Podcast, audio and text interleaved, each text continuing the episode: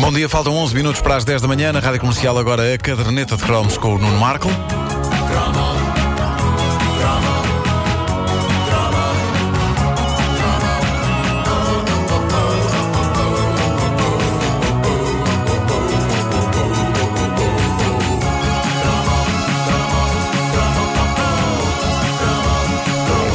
Tem estado um frio do cacete, não há dúvidas quanto a isso, eh, e isto despertou numa ouvinte nossa, Alcina Dourado, uma sugestão interessante de tema para um cromo. A maneira como nos aquecíamos na era croma. Sendo que alguns dos métodos se mantêm até hoje, eh, mas hoje em dia, no entanto, vêem-se menos aqueles aquecimentos clássicos com resistência que se punham no chão, virados para os pezinhos, lembram-se disso? Sim, sim. Cor de laranja, com aquela luz cor de laranja.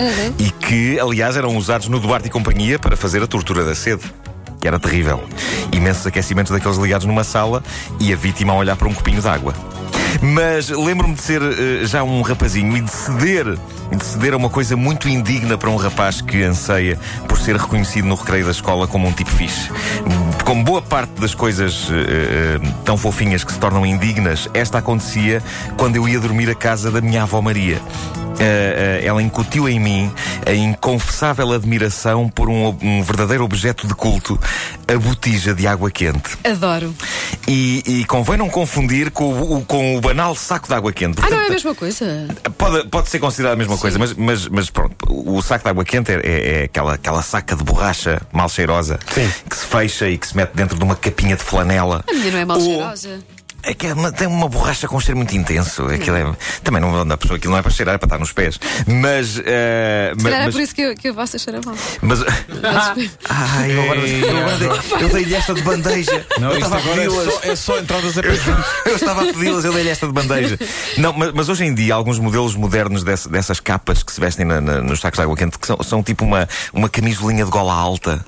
Eu, eu sou todo a favor de coisas que deem conforto às pessoas, mas vestir camisolinhas de gola alta num objeto inanimado, uma saca de borracha, isso é doentio. E eu sei do que falo, porque eu quis comprar uma capa banal de flanela para o meu saco de água quente e no sítio eh, em que eu estava só havia camisolas de gola alta para os sacos, verdadeiros pullovers para vestir uma saca de borracha, por amor de Deus.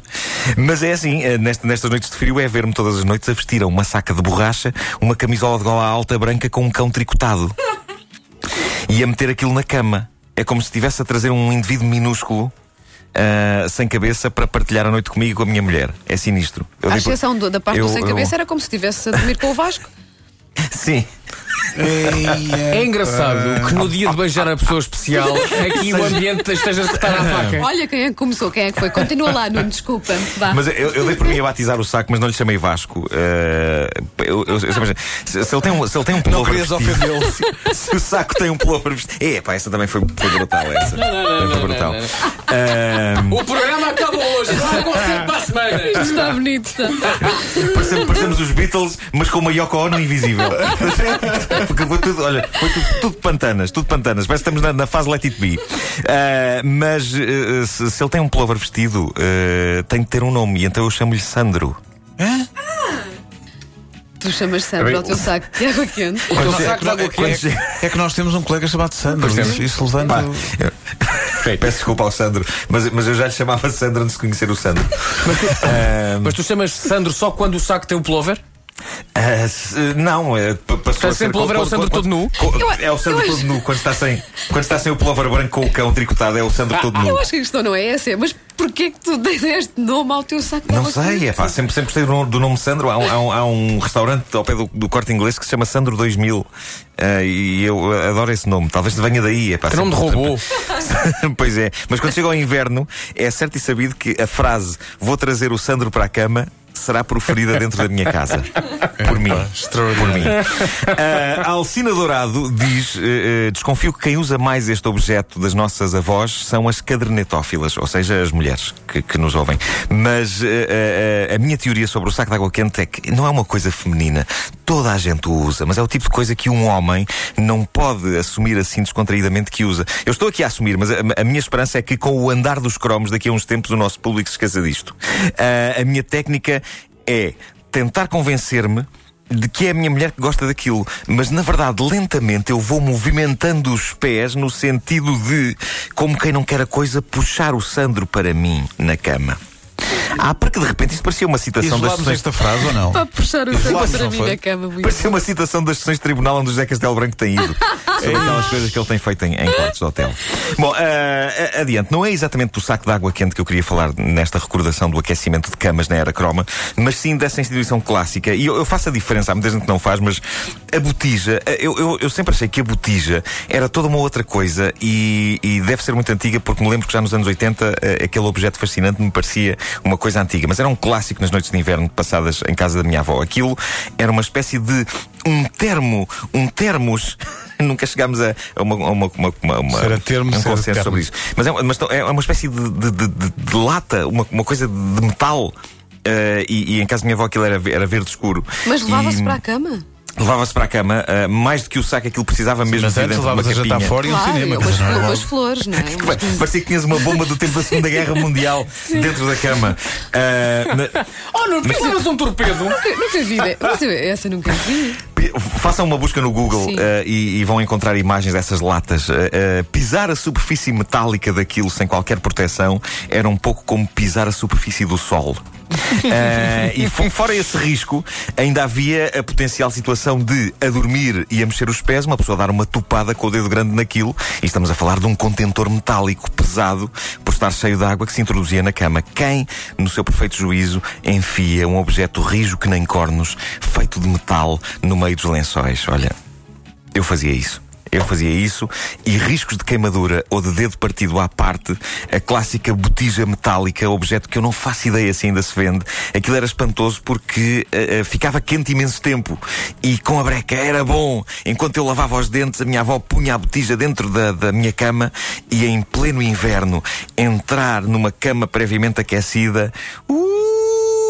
Olha, Agora- já encontrei imagens. Nunca tinha visto. Pá, Incrível. sinceramente, nunca tinha visto. E isto parece uma bomba. Parece uma bomba da Segunda Guerra? É que isto é uma bomba. Agora, evidentemente, ninguém na escola podia saber. que Dormir com uma botija de água quente é o tipo de informação capaz de destruir por inteiro o que resta da já triste e fraca reputação de um rapaz. Mas. Oh, não, eh, perdido por 100, perdido por também é verdade, também é verdade. é por aí, não é? Mas, mas houve um acontecimento inesquecível uma vez. Houve um lanche, um lanche eh, em casa da minha avó em que estavam dois colegas meus e era sempre delicado levar colegas meus à casa da minha avó porque o risco de que ela ou a empregada dela pudessem partilhar alegremente informação classificada era terrível. Sobretudo a empregada, já aqui falámos várias vezes dela, Cândida, e a dada altura eh, estava a falar-se do frio que estava na altura enquanto nós estávamos ali a comer carcaças com telicreme e a minha avó diz: O Nuno não tem frio, dorme sempre com a botija quentinha. E eu pensei, Ei, pronto, já foste, já, já foste, já foste. Curiosamente, quando saí com os meus colegas eh, lá de casa da minha avó e quando íamos no elevador, eles, muito enfiados, confessaram que também dormiam com botijas e sacos de água quente, mas fizemos uma jura de que aquele assunto acabava ali dentro do elevador. Sobretudo porque um dos amigos chamava-se Sandro. Achaste Se melhor? calhar foi daí. Ah, e assim foi, nunca mais tocámos nesse assunto. Mas era um risco ter a minha avó ou a Cândida por perto. Houve um dia. Isto, isto, é, isto, é, esta é, é- é angustiante toda esta. Esta, esta é, é- é das mais épicas que eu vou contar aqui. Porque atravessa o tempo. Ah, houve um dia em que eu, estava na rua ah, com, com ela, com a Cândida, e passou o maior bully da minha escola com uns amigos dele.